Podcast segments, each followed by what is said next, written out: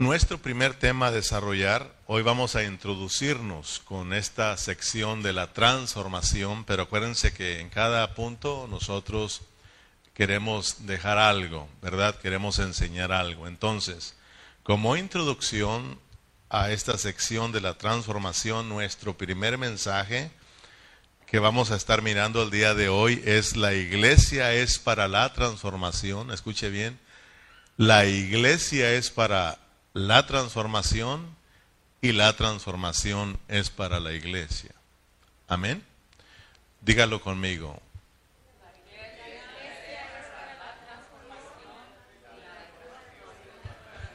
Ahora aplicándolo a nosotros, la iglesia es para mi transformación y mi transformación es para la iglesia.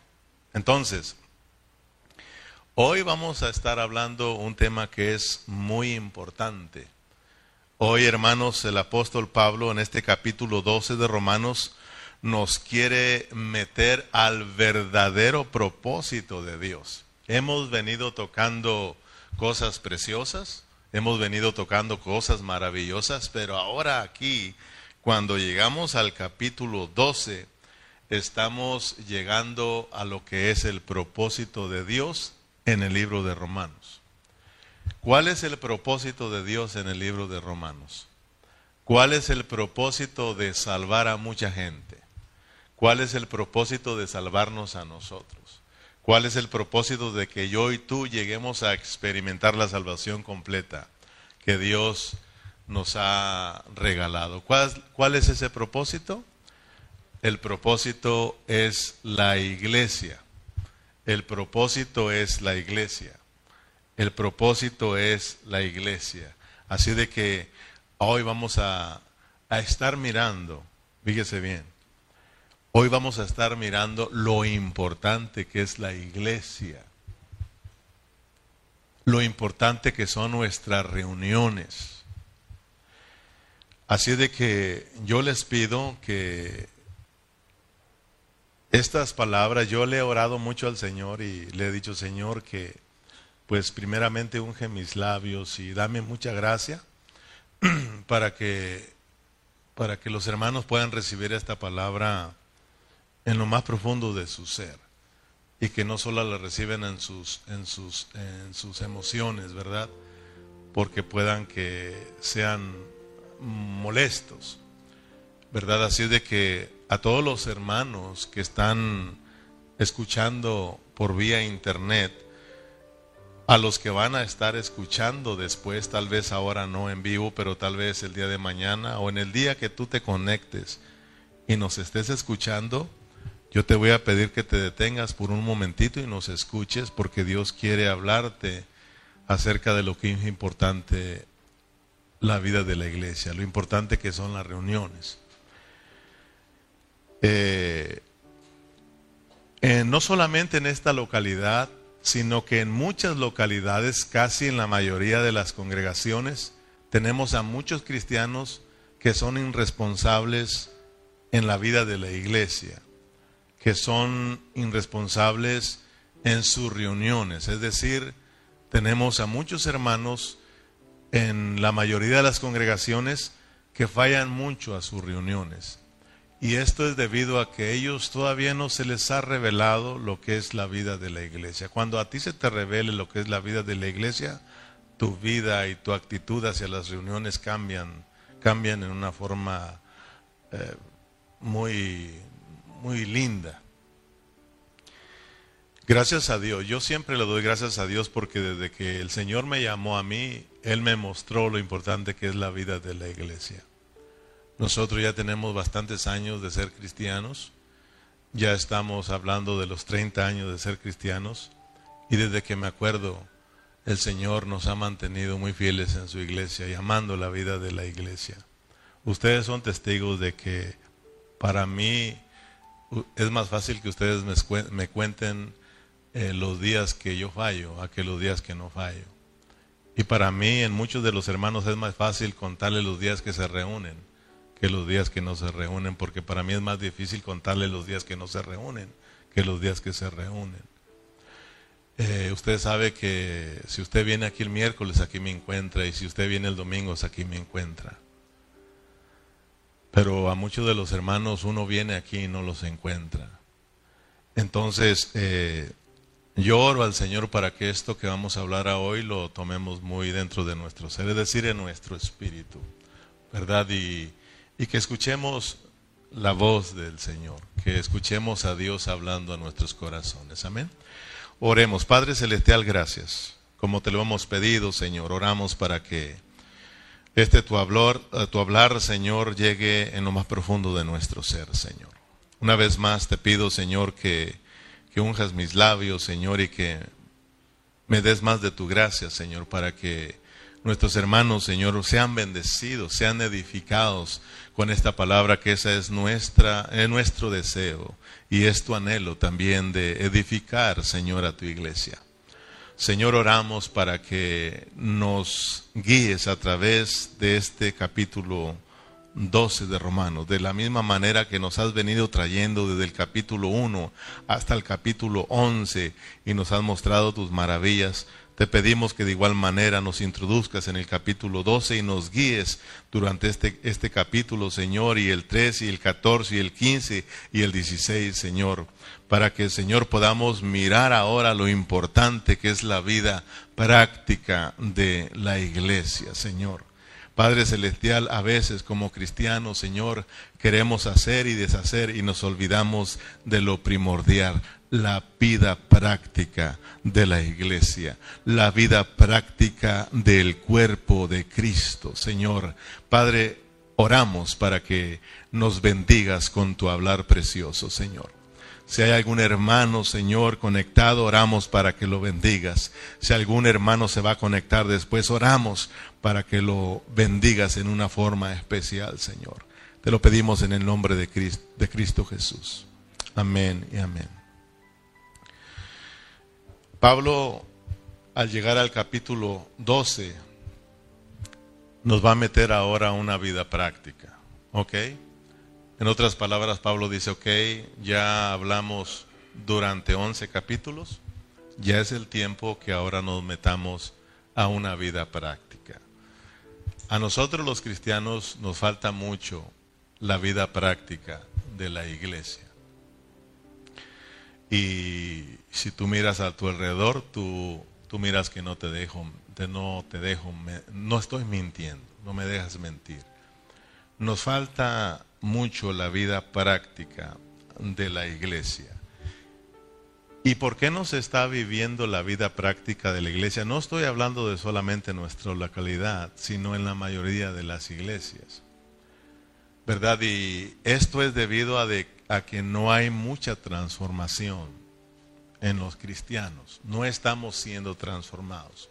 Porque la vida de la iglesia es para nuestra transformación.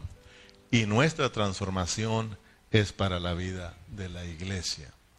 Entonces, como predicaba hoy el pastor Eduardo en México, hay mucha niñez en la vida de la iglesia.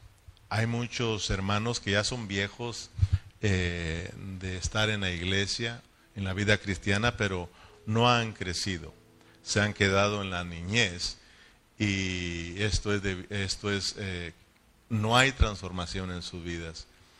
Y pues esto afecta mucho la vida práctica de la iglesia. Amén.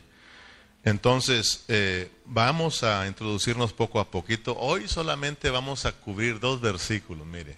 Vamos a introducirnos con solamente dos versículos. Y de esta manera Dios nos va a abrir el panorama muy bonito. Romanos 12, versículo 1 y versículo 2. Quiero que todos abramos la Biblia para que lo leamos todos ahí, estemos todos ahí en estos versículos. Entonces, hoy que vamos a mirar, hermanos, lo importante que es la iglesia. Lo importante que son nuestras reuniones. Amén, para que cuando, ya de aquí en adelante, cuando llegue el domingo, usted sepa lo importante que es la reunión. Amén. Y no sé de los que dicen, ay, otra vez, y tan bonito que está el día, porque el domingo va a ser bien bonito día, ¿verdad? Pero ese bonito día es para la vida de la iglesia, no es para que se vaya a otro lugar, pero ahorita Dios nos va a hablar.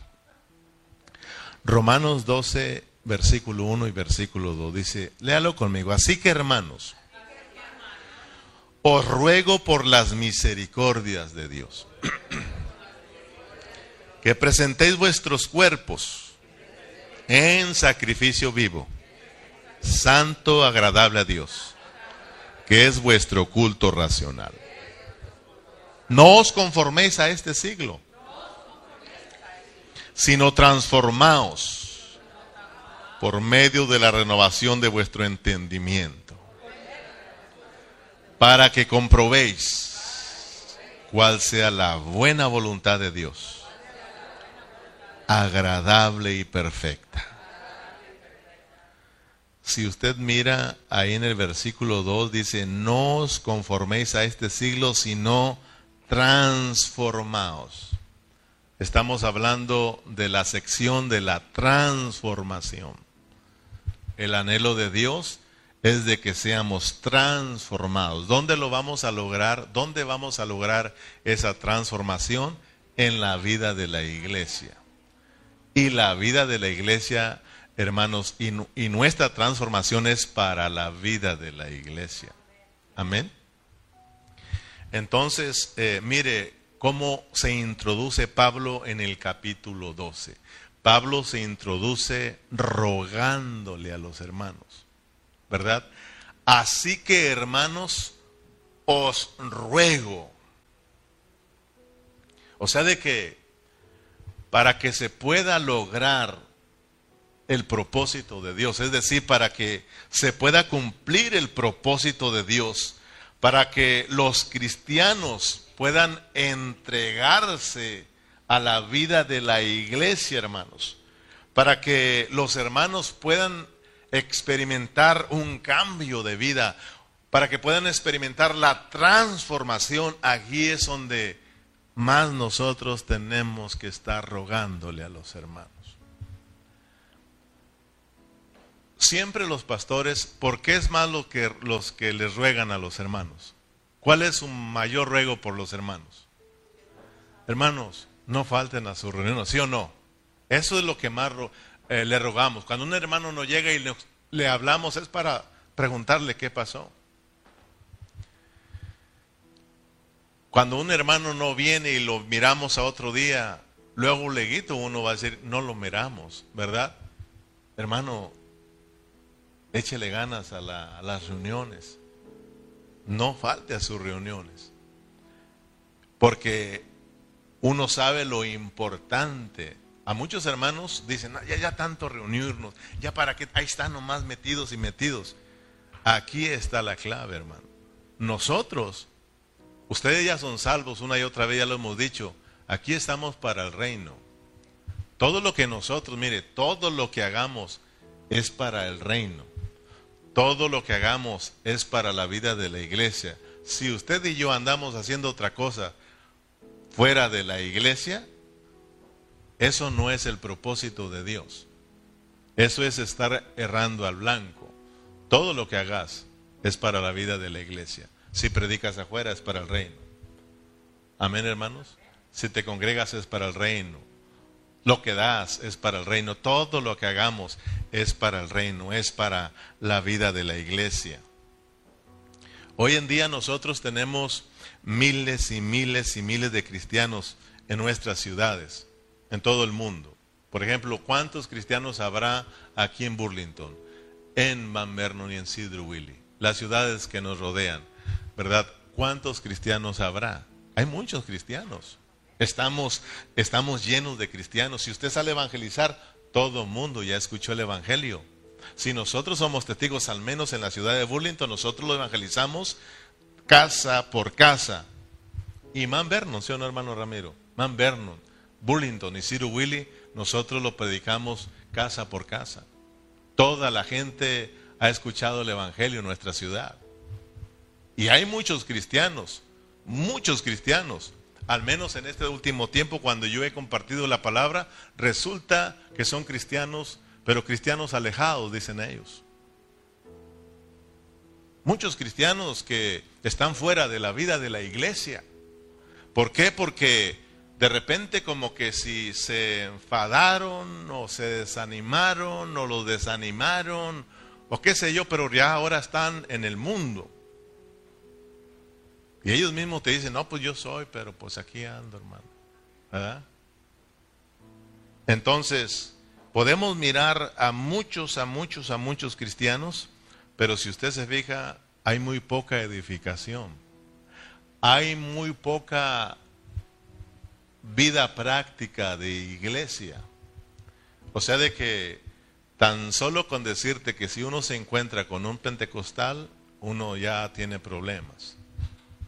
¿verdad? Porque está lleno de pentecostales, está lleno de bautistas, está lleno de apostólicos, está lleno de tantas denominaciones, pero muy poca edificación. Muy poca edificación, hermano. Mucha división en la vida de la iglesia, entre los cristianos. ¿Y eso es debido a qué? A que no estamos siendo transformados. No hay transformación en nosotros. No estoy diciendo que no tiene la vida de Cristo. No estoy diciendo que usted no está creciendo en vida. No estoy diciendo que usted no está experimentando la vida de Dios. Estoy hablando de que no hay transformación. Santificación y transformación son dos cosas diferentes. Ya estamos avanzados. Ahora Pablo nos va a hablar de la transformación, de lo importante que es la transformación. Y Pablo nos dice en el capítulo 12 de Romanos que eso solo se logra en la vida de la iglesia. Si no estás aquí en la iglesia, si no te reúnes, no me digas que vas a ser transformado o que Dios te está cambiando en vida. No. Tal vez estás cambiando externamente, pero cuando te hacen algo, luego se mira lo que verdaderamente hay en tu interior. Se mira tu reacción y te das cuenta que no hay transformación. Amén. Y si no hay transformación, entonces no hay vida de iglesia. Estamos nada más ahí, pero no hay realmente una realidad de vida de iglesia. La transformación es muy importante. El tema que estamos tocando es muy importante. Ningún cristiano puede decirme a mí que ha logrado la transformación o puede lograr la transformación fuera de la iglesia. ¿Tú lo crees eso, hermano? O sea, tú y yo hemos experimentado un día de no venir a la reunión. Y dime, ¿qué ha pasado con nosotros ese día? ¿No es el día más descuidado? No podemos decir que yo no voy a ir, hermano, pero voy a estar orando y ahí. No, hermano, ese es el día más descuidado que nosotros tuvimos. Si acá, por eso no vinimos, porque estábamos bien demasiado ocupados en otras cosas. O sea, hermano, realmente si uno puede mirar con los ojos de Dios, los ojos espirituales, uno se da cuenta cuán importante son nuestras reuniones. Es verdad, hermano, que tú puedes quedarte en tu casa y tú puedes estudiar tu Biblia.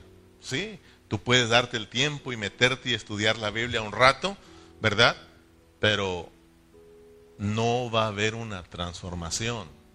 Si es verdad, no vienes a la reunión, tenemos la página de, de, Facebook, de YouTube, y dices, bueno, tenemos la página de Facebook, ¿verdad? Yo no voy a hoy. ¿verdad? A hoy yo, yo estoy cansado, trabajé demasiado, yo no voy, simplemente no me pierdo la bendición. Ahí está el Face, me siento, ¿verdad? Y miro el servicio y ahí están muchos hermanos que no pudieron venir sentaditos viendo el Face, porque Dios también tiene para los de Facebook, ¿verdad? Hasta ahí llega Dios a hablarnos, hermanos. Pero no me diga que porque se quedó en casa mirándonos por Facebook, usted va a, va a alcanzar la transformación. No. La transformación la vamos a encontrar aquí cuando estamos reunidos con los hermanos. Por eso es importante estar aquí, hermano. Gloria a Dios y gracias por a Dios por, por, ah, por YouTube y por Facebook. ¿verdad? Que al menos no se pierde la secuencia de nuestros estudios, pero nunca diga que usted allá en su casa, por vernos por Facebook, va a alcanzar la transformación, lejos de los hermanos. Eso jamás se puede hacer. Entonces, si eso se lograra, quiere decir que si yo corto una rama de un árbol y me la llevo para mi casa, esa, esa rama eh, sigue estando verde y llevando mucho fruto, ¿no? El Señor mismo dijo, yo soy la vid y ustedes son los pámpanos. Si se separan de mí, ustedes nada pueden hacer. Separados de mí, nada pueden hacer. Tú eres parte del cuerpo de Cristo, tú eres miembro del cuerpo de Cristo. La iglesia, el cuerpo de Cristo está acá, está reunida acá y acá tenemos que estar, ¿sí o no?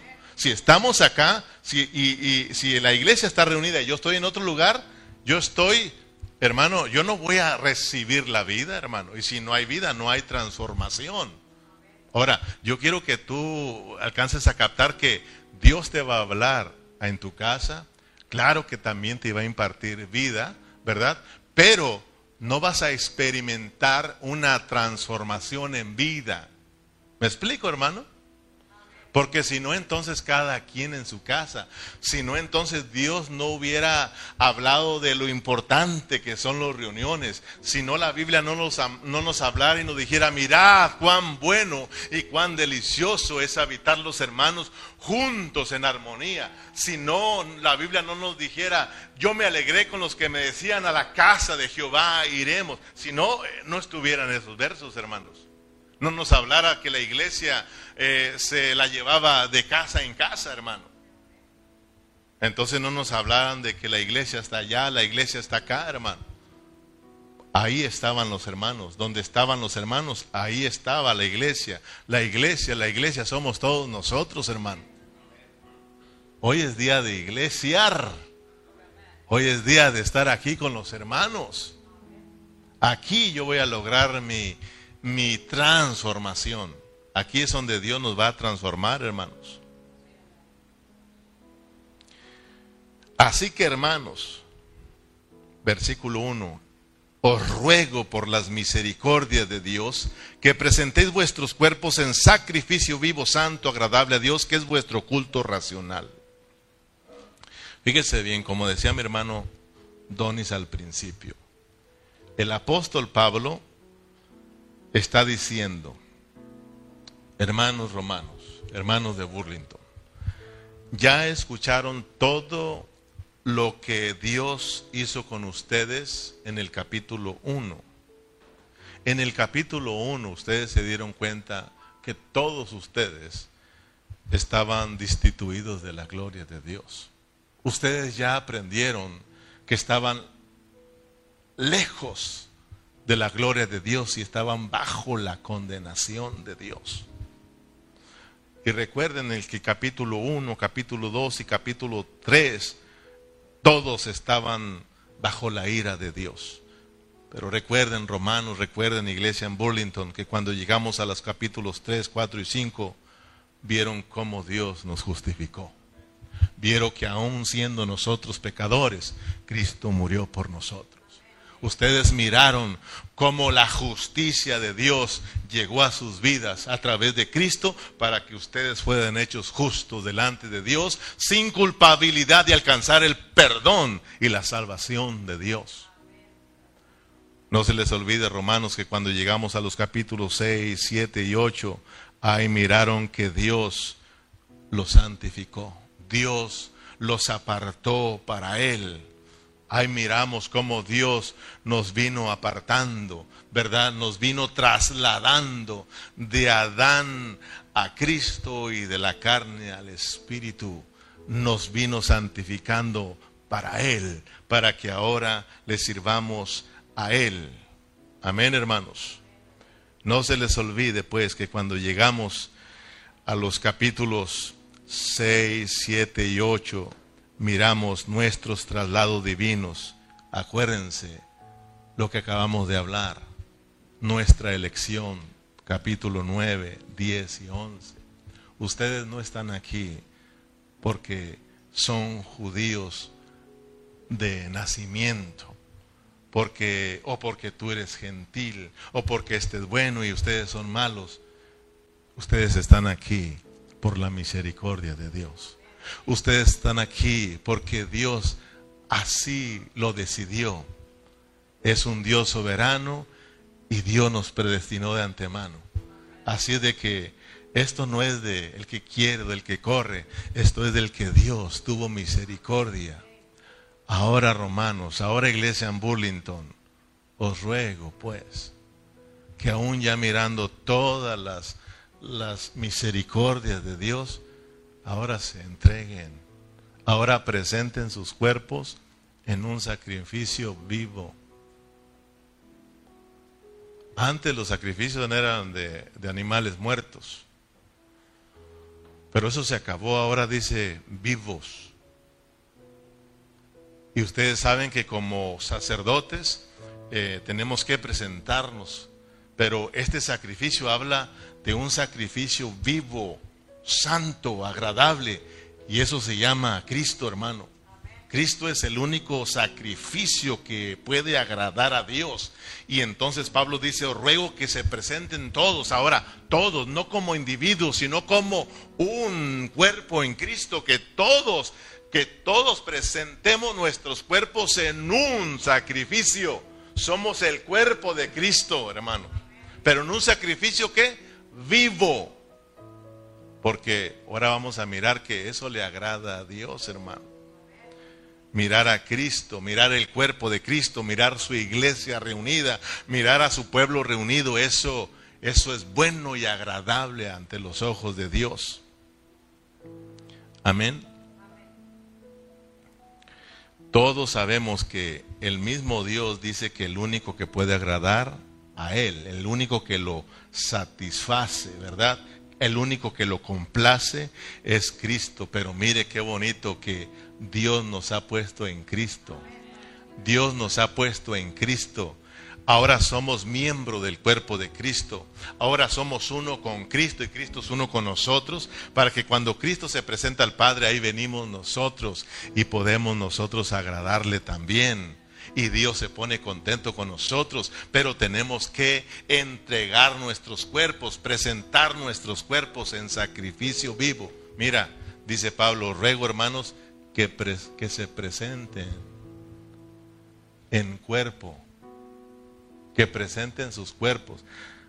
Mira, Pablo fue muy sabio, porque él sabía que al tú presentar tu cuerpo, tú vas a presentar tu alma y tú vas a presentar tu espíritu. Es decir, vamos a estar aquí en todo nuestro ser, espíritu, alma y cuerpo. Porque a veces, hermanos, pensamos que tan solo aquí venir en el espíritu es suficiente. No, hermano, eso es un engaño del diablo. Yo no estoy ahí, hermano, no voy a poder, pero cuenten conmigo, ahí estaré en el Espíritu. No te engañes, hermano. Ese es un engaño del diablo, hermano. Antes creíamos que eso es bueno decirlo, eso es malísimo, hermano. Ahora entendiendo a Pablo dice, no, hermano, yo les ruego que se que presenten sus cuerpos. Preséntense. Háganse presentes en cuerpo.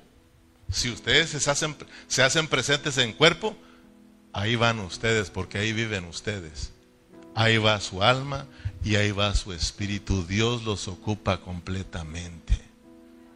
Amén. Fíjese bien. Dice, os ruego hermanos que presentéis vuestros cuerpos en un sacrificio vivo y santo, porque esto es agradable a Dios. Mire lo que dice Pablo. Muy bien. Desde el capítulo 1 al capítulo 11, todos ustedes participaron de las misericordias de Dios. Todos ustedes disfrutaron la vida de Dios, disfrutaron la salvación de Dios, disfrutaron todo lo que Dios hizo con ustedes. Ahora entiendan, romanos, entiendan Burlington. Ahora al llegar al capítulo 12, lo que quiere Dios es disfrutarlos ahora a ustedes. Ahora Dios quiere disfrutarlos a ustedes, pero para eso ustedes tienen que darse así como Dios se dio para nosotros, para que lo disfrutemos ahora. Les ruego que se den, que se entreguen, que se presenten, que presenten sus cuerpos en sacrificio vivo, santo y agradable a Dios. Vamos ahora a agradar a Dios. ¿Me explico, hermano? Ahora nosotros somos los que tenemos que agradar a Dios. Nuestras reuniones son para agradar a Dios.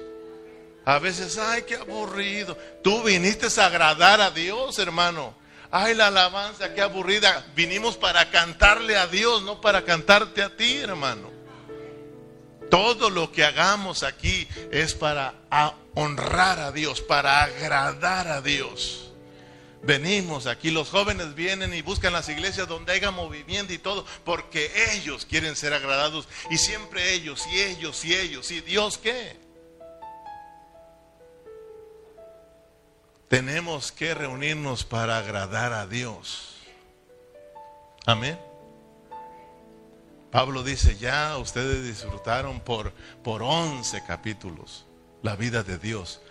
De aquí en adelante, romanos, desde el capítulo 12 hasta el capítulo 16, Dios quiere ahora disfrutarnos. Disfrutar a su iglesia, disfrutar lo que Él ha hecho con nosotros. Es el tiempo de darle a Dios, hermano. ¿Me explico? Es el tiempo ahora de que nosotros le demos a Dios. Dios, mira, Israel es un ejemplo muy, muy bonito a seguir. Dios, desde que lo sacó de Egipto, fue un puro darle, darles, darles, darles, ¿sí o no? Pero una vez que los llegó a la meta, una vez que los introdujo a la tierra prometida, ¿qué les dijo? Ahora me tienen que dar a mí. Ahora siembren y tráiganme a mí las primicias. ¿Sí o no, hermanos? Ahora yo quiero comer con ustedes. ¿Cómo la ves? Pues Dios nos ha dado mucho, hermano.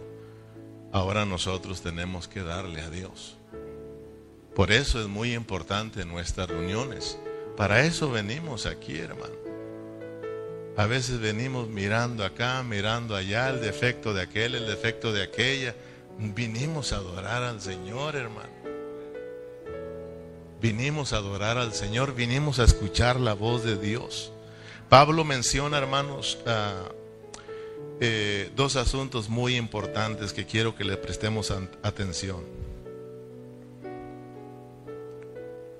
Dice, en primer lugar, dice, eh, que debemos presentar nuestros cuerpos.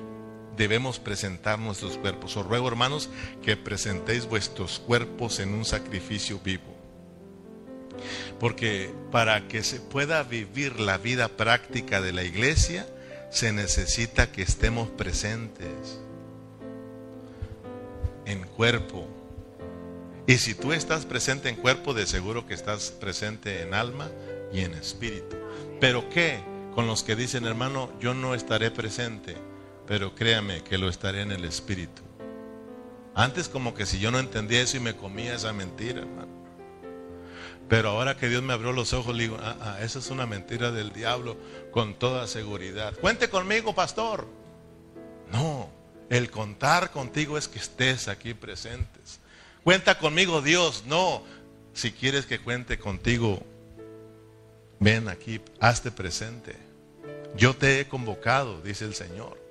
Dios nos convocó a nosotros. No es idea del pastor, no es idea mía que yo los quiera tener amontonados todo el tiempo. No, hermano. Esto es una idea de Dios, es una idea del Espíritu Santo. Esto de las reuniones, hermanos. No es idea nuestra, sino que Dios nos quiere ver reunidos. ¿Te acuerdas tú cuando Dios sacó al pueblo de Israel de Egipto? Lo sacó para que juntos le celebraran fiesta a él, hermano.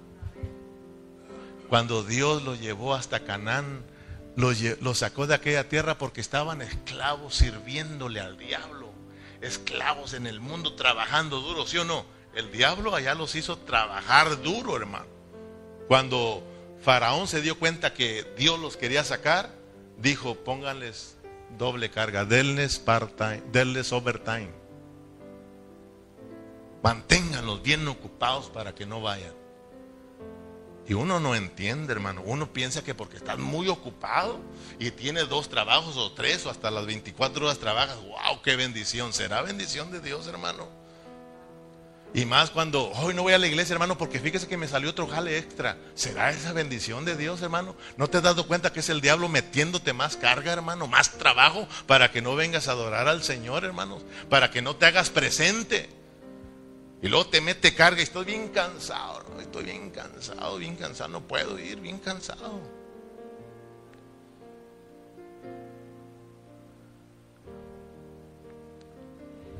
¿Usted cree que podemos estar aquí solo en el Espíritu, hermano? Porque muchos hermanos ponen demasiadas excusas para asistir a sus reuniones. Qué triste es eso, ¿verdad? ¿Alguna vez usted ha, ha tratado de buscar alguna excusa para no reunirse?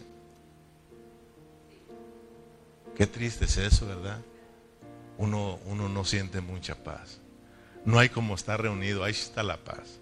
Pero cuando tú dices, como que si no tengo ganas, qué excusa, qué pretexto, y lo logras, ¿verdad? Porque ahí te susurra el diablo, mira, aquí está esto, diles y eso. Y te sientes pero terrible, hermano. Y somos engañados. Pero te decía, muchos hermanos ponen excusas para no asistir a sus reuniones. Es que, pastor, yo trabajé demasiado. Trabajé duro, duro y estoy cansado. Pero usted sabe, pastor, cuánto lo amo usted y cuánto amo los hermanos y cuánto amo la vida de la iglesia y le exageran, hermano. ¿Verdad? No estoy, pero ahí estaré para la próxima. Cuenten conmigo, ahí estoy en el Espíritu, siendo uno con ustedes. Mentira del diablo. Por eso yo les he dicho, hermano, agua, no se vayan a sentar encima de un hermano por ahí. Porque la mayoría vino en el Espíritu. ¿Verdad que sí es mentira, hermano? Es que, pastor, tuve que salir con la familia, pastor. Es que llegó mi familia y usted sabe, hay que darle un buen testimonio. ¿Cómo? Testimonio, yéndote con ellos a paseo. Testimonio, yéndote con ellos a la parranda, a la pachanga. Cuando un día te reunión, en vez de decirle, ¿sabes qué? Ahora es día de reunión, tú lo sabes. Ellos lo saben, hermano. Mi familia sabe los días de mis reuniones y ellos saben que si van a visitarme, ahí los voy a dejar o tienen que seguirnos o a ver cómo le van a hacer, pero yo me vengo a mi reunión. Y a veces, ay pastor, pero eso es un mal ejemplo, mira. Tengo una hermana que yo la corrí de mi casa, le digo, ¿sabes qué? No es día de visitas, es domingo, yo voy a la reunión. No, no puedes venir a mi casa, yo voy a la reunión o, o sígueme. Ay, pastor, ella está convertida.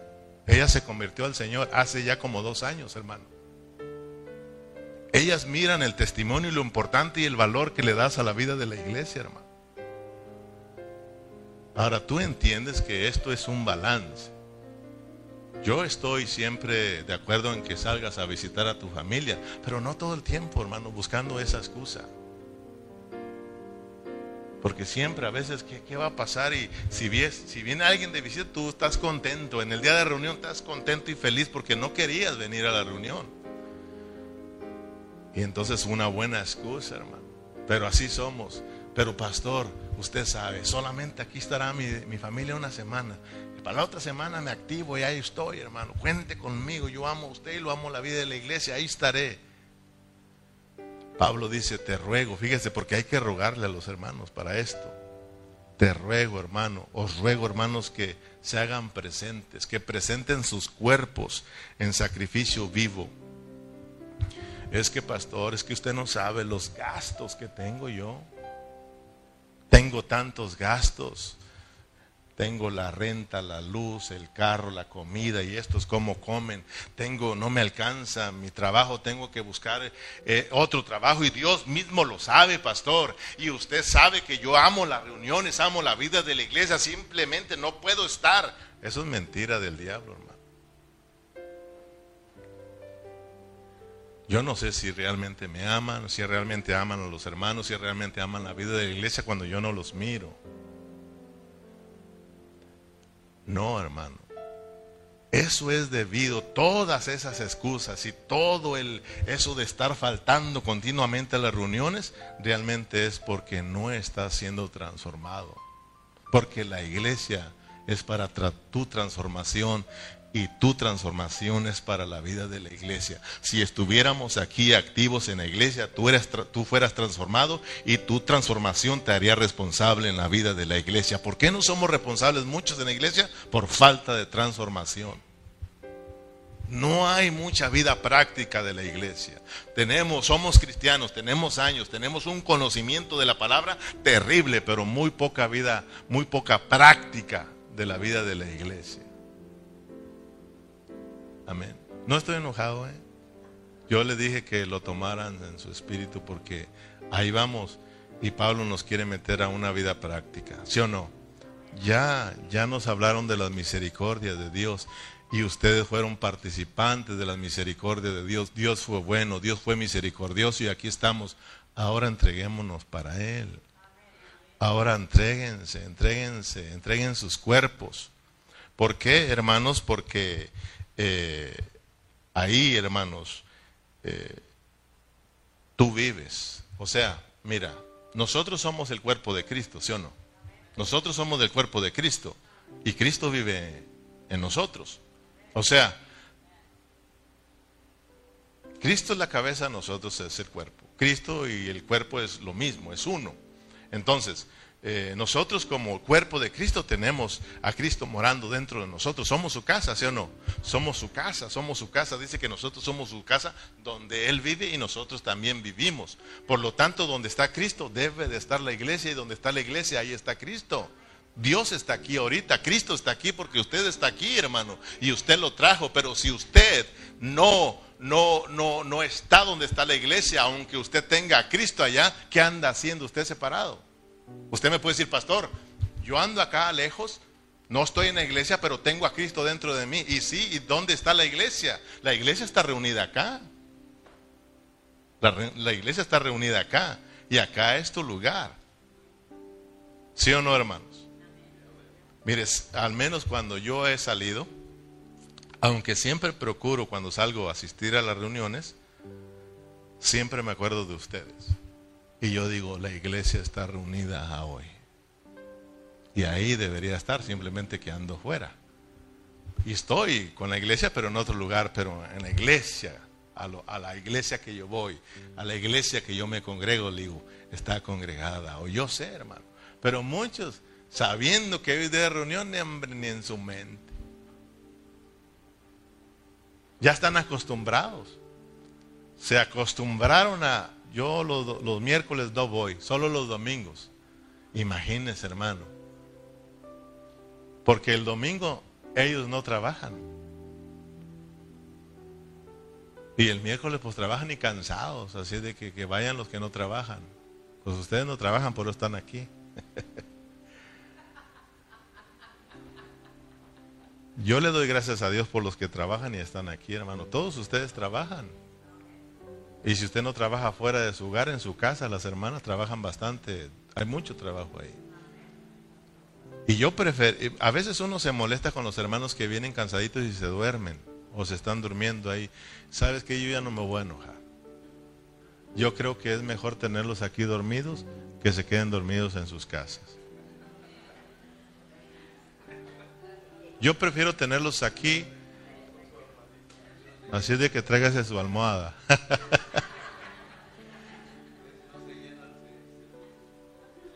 Nomás que no vaya, a pasar como aquel pastor, ¿verdad? Que, que, dijo, yo no me molesto, pero un día como que sí, como que sí, sí le molestó que todos estaban dormidos y se le arrimó una hermana le digo, en la próxima que te duermas te voto de aquí.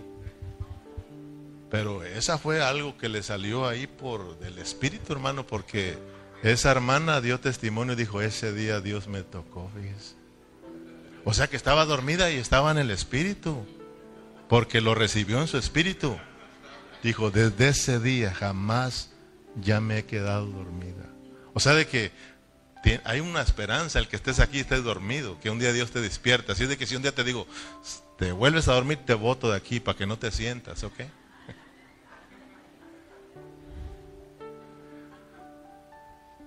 Pero yo pienso, ¿verdad? Que venirte aquí a dormir es mejor que en casa. La segunda cosa que Pablo mencionó aquí en el primer versículo es tener un culto racional, ¿verdad? Tener un culto racional. ¿Qué significa racional? Dice aquí, así que hermanos, os ruego por la misericordia de Dios que presentéis vuestro cuerpo en sacrificio vivo, santo, agradable a Dios, que es vuestro culto racional. Ya miramos lo primero que Pablo dice, presenten sus cuerpos, ¿verdad? en un sacrificio vivo. Porque ya miramos por qué Pablo fue muy sabio en decir presente en su cuerpo en un sacrificio. Porque en el cuerpo, como decía, en el cuerpo, nosotros somos el cuerpo de Cristo, ¿verdad? Y Cristo vive en nosotros, somos su casa, somos su morada. Y nosotros también vivimos con Él. Pero en, en nuestro cuerpo, en nuestro cuerpo, ¿quién vive ahí? Pero aparte de Cristo, ¿quién más vive ahí? Usted. ¿Verdad? En este cuerpo yo vivo. Aquí vivo. Dios me dio este cuerpo y ahí vivo yo. Donde ustedes miren mi cuerpo, ahí me van a mirar a mí. ¿Ustedes algún día me han visto a mí sin mi cuerpo? Usted correría. Usted correría, se asustaría. Un fantasma, ¿verdad? Bueno, y aún los fantasmas traían su cuerpo. Pero siempre que yo he mirado a Donis, lo he mirado a través de su cuerpo. Porque no puede ser un hermano, ahí estuve yo en el espíritu. O sea, es difícil yo mirarlo. O sea, yo no me lo como muy, hermano, ¿quién se siente aquí? ¿Estará aquí? ¿Eso da que sí es mentira decir que está aquí en el espíritu? Sí, si en su cuerpo él vive y también su espíritu allá vive. ¿Cómo me dices que aquí vienes en el espíritu? Ah, pero si vienes en tu cuerpo, yo sí sé que vienes en tu cuerpo y en tu espíritu, porque ahí están dentro de tu cuerpo, hermano. Entonces, nosotros tenemos que entender lo que nos está hablando Dios. Dios nos quiere eh, en todo nuestro ser cuerpo, alma y espíritu, o espíritu, alma y cuerpo, para que juntos, hermanos, con nuestro cuerpo, con nuestros sentimientos y con nuestro espíritu, adoremos al Señor, hermanos. Ese es nuestro culto racional. En segundo lugar, culto racional. Racional, hermanos, significa que nos debemos de reunir con un buen entendimiento, eh, con un buen sentido, o con buena lógica. Racional también significa que, nuestro, eh, que, lo que hagamos en nuestra vida cotidiana, nuestra vida práctica, vaya de acuerdo a lo que nosotros creemos. Eso es racional. Eso es, eso es, en otras palabras, eso es lógico. Eso tiene sentido, ¿verdad? Eso es, tiene entendimiento. ¿Me explico? Porque si yo soy cristiano y no, no voy a las reuniones, eso no tiene lógica. Eso no tiene sentido. Eso no es de un buen entendimiento. ¿Me explico, hermano? Pablo dice, primero preséntense en sacrificio vivo, sus cuerpos preséntenlos para un culto racional, con sentido, con lógica, que lo que yo haga vaya de acuerdo a lo que yo creo. Yo creo en Dios. Yo creo que Dios me salvó para pertenecer al pueblo de Dios. Yo sé que Dios me salvó y me trajo a la vida de la iglesia para que juntos nosotros adoremos a Dios, para que juntos nosotros honremos al Señor, sirvamos a Dios. Eso sí tiene lógica, eso sí tiene sentido. ¿Así o no, hermanos? Entonces, si algún hermano, si alguno de nosotros dice, yo no puedo asistir, yo no voy, yo no voy, yo no voy, y usted está siendo muy desatentos con sus reuniones, ah, caray, usted como que si no tiene buenos sus, sus sentidos, como que si no está bien de su mente, como que si no tiene lógica eso, como que si no tiene sentido eso, hermano. O si tiene sentido para usted que usted sea cristiano y se quede en casa en los días de reunión. ¿Tiene sentido para usted eso? ¿Tiene sentido para, para, para, usted que yo me pase trabajando 12 horas y que no sirva nada para el Señor? ¿Tiene sentido eso? ¿Tiene lógica eso, hermano? Que los cristianos estemos ocupados y afanados por las cosas del mundo y no hagamos nada en la vida de la iglesia. ¿Eso tiene lógica, hermano? Que yo maneje una empresa, que yo sea mayordomo de una compañía y no sirva nada, ni sea bueno para levantar un papel en la vida de la iglesia. ¿Tiene lógica eso? ¿Tiene sentido eso? Yo estoy predicando, no estoy regañando. Pablo está hablándole a los romanos, yo estoy hablándole a los romanos, estoy hablándole de los romanos, lo que está pasando allá. Pablo le dice, Entréguense. Pero que nuestro culto sea racional. ¿Verdad? Con una mente sobria, con lógica, con sentido.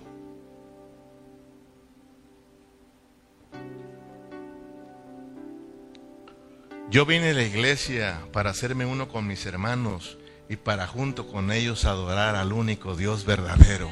Aquel Dios que nos amó y se entregó, el único Dios verdadero, hermano. Eso sí tiene lógica, eso sí tiene sentido, eso sí es razonable, hermano. Dios me salvó, Dios me salvó para que yo le sirva, Dios me salvó para que yo le exprese, Dios me salvó para que yo camine junto con mis hermanos. Eso sí tiene lógica, hermano. Eso sí tiene sentido. Hoy es día de reunirnos. Hoy es miércoles, hoy es día de mi reunión. Hoy va a estar la iglesia reunida para adorar al Señor, para hacerle fiesta a Dios. Yo soy convocado y nada del mundo me tiene que detener. Yo estaré en la iglesia porque para eso Dios me salvó. Eso tiene sentido, ese tiene lógica, eso es razonable, hermano.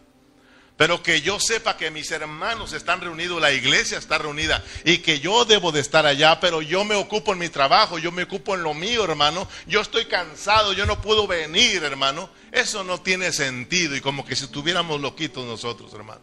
No tiene lógica. Y no salgas con que tú estás ahí en el Espíritu. Tenemos que hacernos presentes y sacrificar nuestros cuerpos, hermano pero en un sacrificio vivo. Este es un sacrificio, hermano. Usted hizo un sacrificio y aquí está, hermano, sacrificando su cuerpo. Su cuerpo se quiere dormir y usted párate. ¿Sí o no, hermano? Está cansadito, hermano. No sé, pero aquí estamos, hermano, porque hemos entendido lo que es, hermano, la vida de la iglesia, lo importante que son las reuniones. Y, y Dios me salvó para la vida de la iglesia, hermano. Mire lo que dice Pablo a los Corintios. En primera los Corintios 6, 19. Primera de Corintios 6,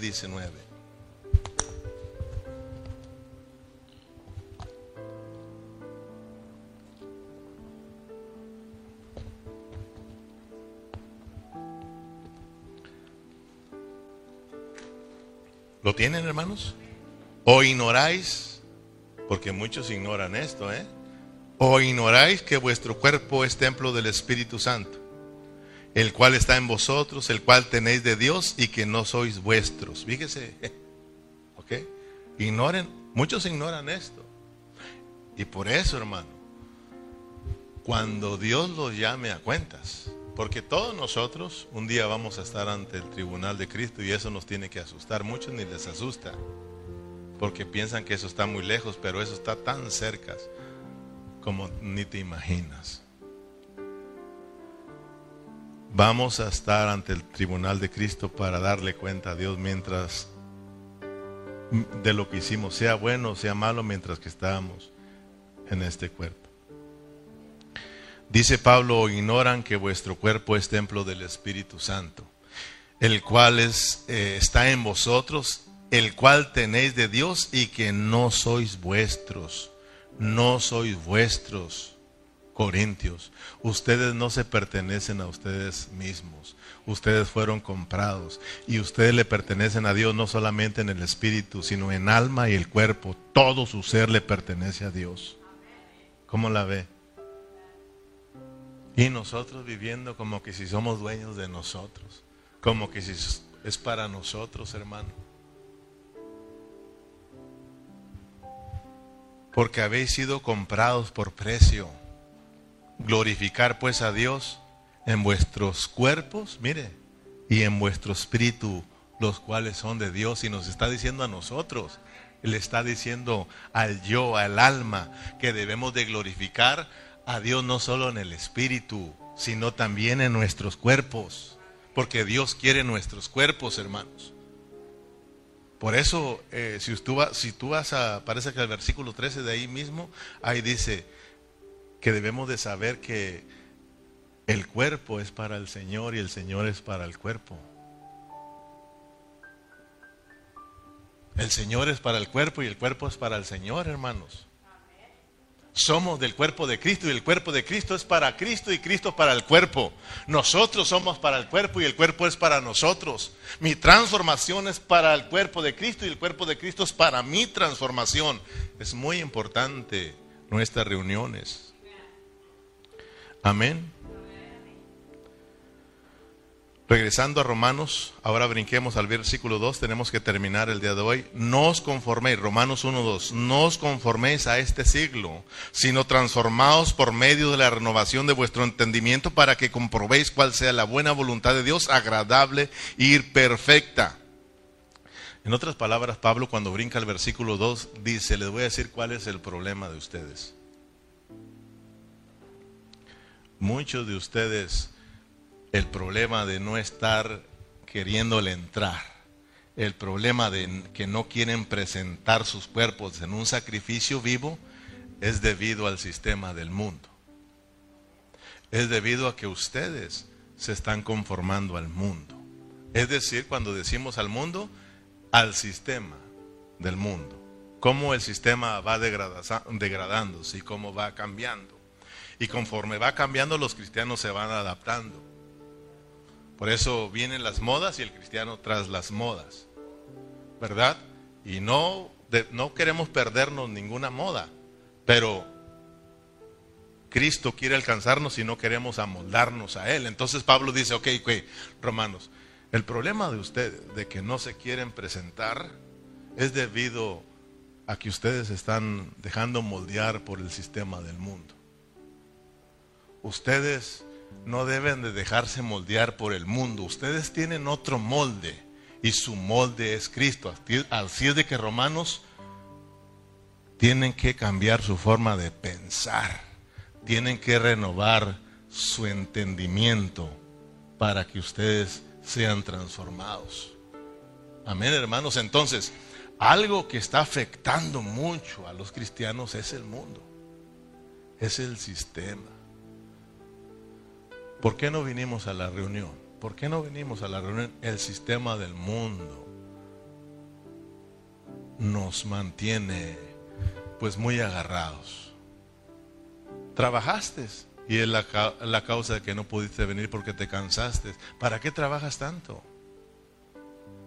¿Para qué trabajas tanto? Hay pastores, como dijo un hermano, entonces ya no trabajo, si quiere usted págueme. Yo no te estoy diciendo que no trabajes, yo estoy diciendo para qué trabajas tanto. O sea, hermano, yo siempre les he dicho, yo trabajo solamente para comer, para ahorrar y para vacacionar. ¿Para qué más?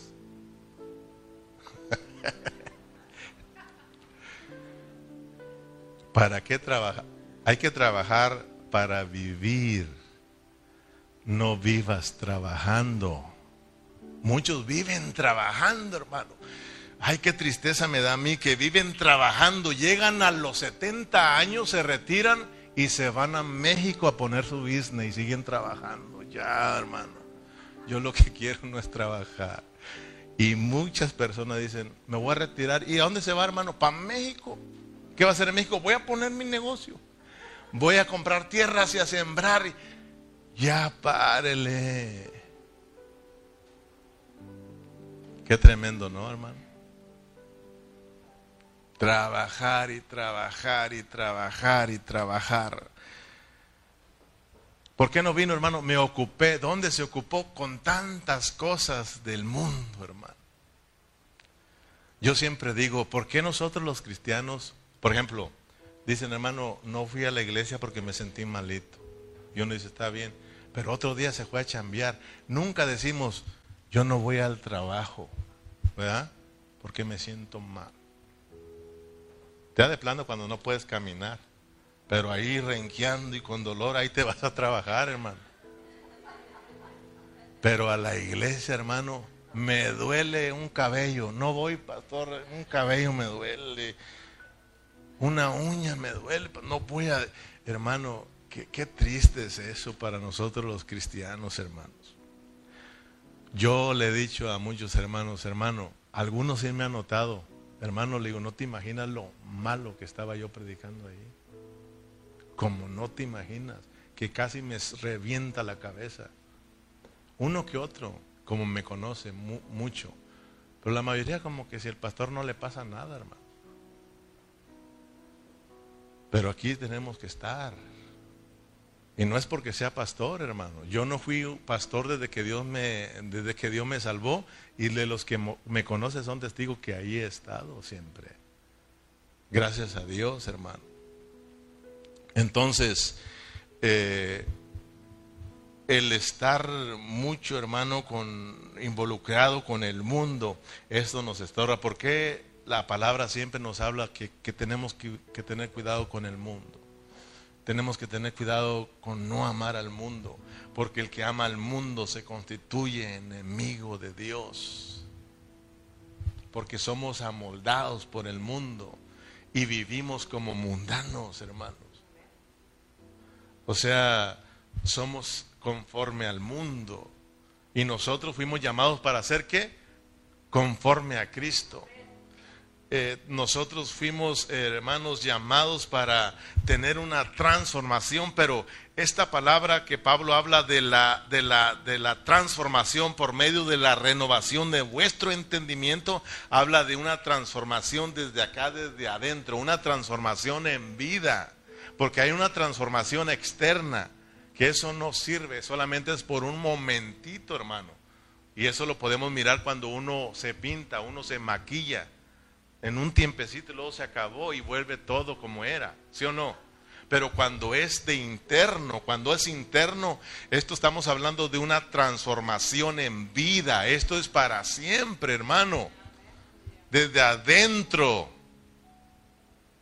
Dios se imparte en tu vida y esa es la vida que te está moldeando y te está transformando, hermanos. Es una transformación en vida, pero es muy importante que nosotros seamos transformados por medio de la renovación de vuestro entendimiento. Amén. O sea, tu mente, eso es muy importante que nosotros cuando venimos aquí, mira, con esto termino, cuando nos entregamos, entregamos nuestros cuerpos en un sacrificio, cuando nos hacemos presentes en cuerpo, alma y espíritu, al estar aquí sentados, hermanos, al estar aquí con nuestra mente puesta en Dios, con nuestra mente puesta en la palabra, con nuestra mente aprendiendo, aprendiendo de Dios, Dios, hermano, renueva tus pensamientos y ese renovar te hace que pienses diferente, te hace que mires las cosas de Dios de una forma diferente, la vida de la iglesia y eso va a traer una transformación en tu vida y entonces la vida de la iglesia la vas a mirar diferente. Porque a veces es que hermano, la iglesia como que si la miro apagada, como que si no estamos haciendo nada, como que si esto, no hermano, Tú no estás haciendo nada. Tú no estás haciendo nada. Tú eres el aburrido. Por eso como estás aburrido y no haces nada, así está tu iglesia. Así miras tu iglesia. Pero ven, ven con otra mentalidad. Ven pensando en lo que tú eres, en lo que es la vida de la iglesia. Y ven y deleítate, disfruta Dios, disfruta a los hermanos, los que estén, hermano. Gózate con ellos y vas a ver que Dios te va a renovar tus pensamientos. Y te vas a dar cuenta que el aburrido eras tú. Imagínate todos aburridos, pues todos aquí aburridos, hermanos. Pero cambia tu mentalidad, hermano. La vida de la iglesia no es aburrida. Casi eso se mira mucho en los jóvenes. Por eso miramos a los jóvenes que siempre buscando donde hay un puño de jóvenes porque solamente buscan movimientos externos. Pero muy pocos jóvenes entregados al Señor. Entonces nunca olvidemos pues que reunirnos con la iglesia ahí es para nuestra transformación. Y tu transformación es para la vida de la iglesia. Entre más tú seas transformado, más vas a amar la vida de la iglesia y más presente vas a estar aquí. Amén. Y entre más presente estás aquí, más transformación va a haber en tu vida. Si tú y yo somos descuidados con nuestra iglesia, no va a haber mucha transformación en nosotros y no vamos a vivir para la vida de la iglesia. Que Dios nos ayude, hermano, para seguir amando la vida de la iglesia. Póngase de pie, vamos a terminar aquí. Gloria a Cristo Jesús. Padre Celestial, muchas gracias, Señor. Si Dios te ha bendecido, hermano, da las gracias al Señor. Padre, muchas gracias por tu palabra, Señor. Te pedimos que nos perdones. Gracias porque nos hablas, Señor. Gracias, Señor, porque hoy nos has mostrado lo importante que es la vida de la iglesia. Señor, siempre nuestro deseo, Señor, es que los hermanos reciban esta palabra en su espíritu, Señor a todos aquellos que nos están escuchando, nos escucharon por vía internet, Señor, oramos por sus vidas, Señor, que ellos escuchen tu hablar, Señor, y se den cuenta de lo importante que es la vida de la iglesia, Señor. Ahí, ahí solamente en la vida de la iglesia nosotros vamos a ser transformados, Señor. Porque aquí en la vida de la iglesia, Señor, nos vamos a dar cuenta, Señor, que el estar aquí soportando a los hermanos, el estar aquí, Señor, Padre Celestial, solucionando cada problema, el estar aquí perdonando, Señor, las ofensas de nuestros hermanos, el estar aquí trabajando juntos, Señor, nos vamos a dar cuenta cuán hermoso e importante son, es la vida de la iglesia, son nuestras formaciones, porque ahí estamos mirando la transformación, ahí estamos mirando, Señor, a Cristo obrando en cada uno de nuestras vidas, Señor. Y nosotros vamos a comprobar, Señor, que la vida de la iglesia es, eh, Señor, agradable, Señor. Eso es tu voluntad, Señor. Padre, muchas gracias por mis hermanos, Señor. Oramos para que tú, Señor, los lleves con bien a casa, Señor, y que vayan meditando en estas tus palabras, Señor y que siempre, Señor, siempre esté en sus corazones ese amor por la vida de la iglesia. Padre Celestial, muchas gracias por mis hermanos. Despídenos en paz y usted reciba la gloria por siempre en Cristo Jesús y la iglesia. Nos despedimos con un fuerte amén y amén. Gloria a Dios.